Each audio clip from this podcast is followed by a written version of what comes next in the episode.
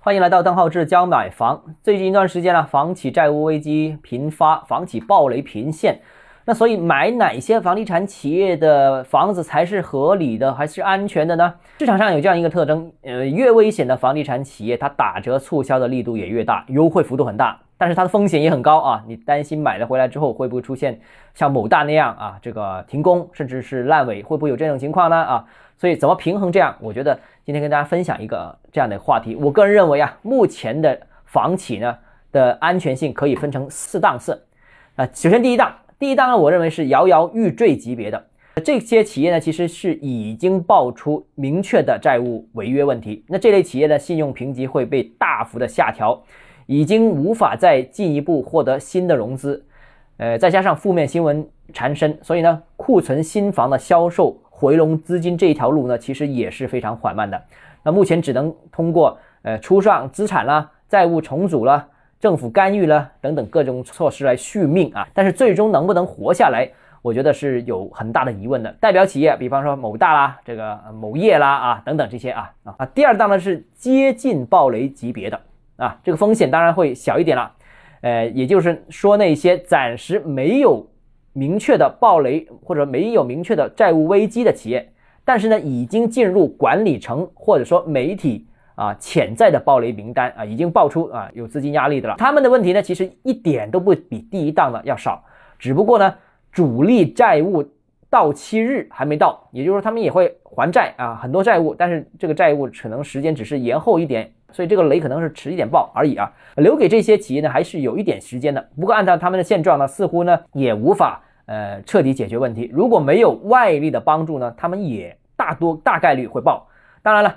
呃，当前管理层其实呢，已经是呃允许这个并购融资不划入三道红线，也在搭建一些地方政府的平台，撮合这个买卖双方、交易双方啊，希望能解决他们的这些问题。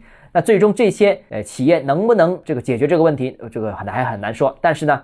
未来他们的业务大规模收缩，我相信呢还是很大可能的。呃，比方说现在最近已经传出很多呃相关负面新闻的一些粤系房企啊，一些闽系房企啦啊等等等等啊。第三档呢就是债务压力巨大级别啊。那这一档企业呢，同上两档的企业差别在于呢，债务危机压力也很大，但最大的区别有两点。第一点就是因为各种原因，他们这些企业手头上还有点钱，还还能熬一阵子，这第一个。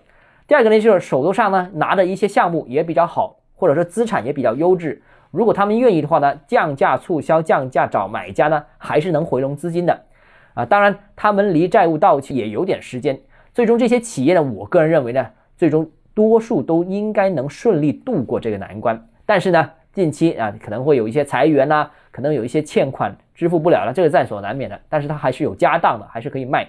所以呢，这个还不至于，呃，问题太大。这个类型的会比较多，是粤系房企，更多集中在粤系当中的穗系房企，就是总部在广州的这类企业，是属于第三档会比较多一点。第四档企业呢，就是由于是否要捡漏这个级别，那这一档企业呢，就是没什么风险的了，一点都不担心啊，企业还是钱很多的啊，只不过现在考虑出不出手。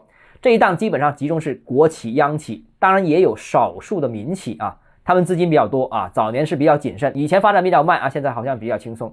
但现在对于他们来说有头疼的问题，就是到底响不响应啊管理层的号召去收购一些有问题房企的一些呃项目，并购他们，还是说这个受响应地方政府的号召去招拍挂市场拿地啊？他们是有点钱，但是呢还远不到随便花的地步，而且呢本性就十分谨慎，所以这些现在处于一个犹豫的这样一个状态。但资金问题是没有的，这是第四档房企啊。那这四档房企分别有什么名字呢？今天我就不方便说了。大家如果有疑问想咨询我的话，呃，欢迎私信我或者添加我个人微信邓浩志教买房六个字拼音首字母小写，微信号 d h e z j e m f，我来告诉你。我们明天见。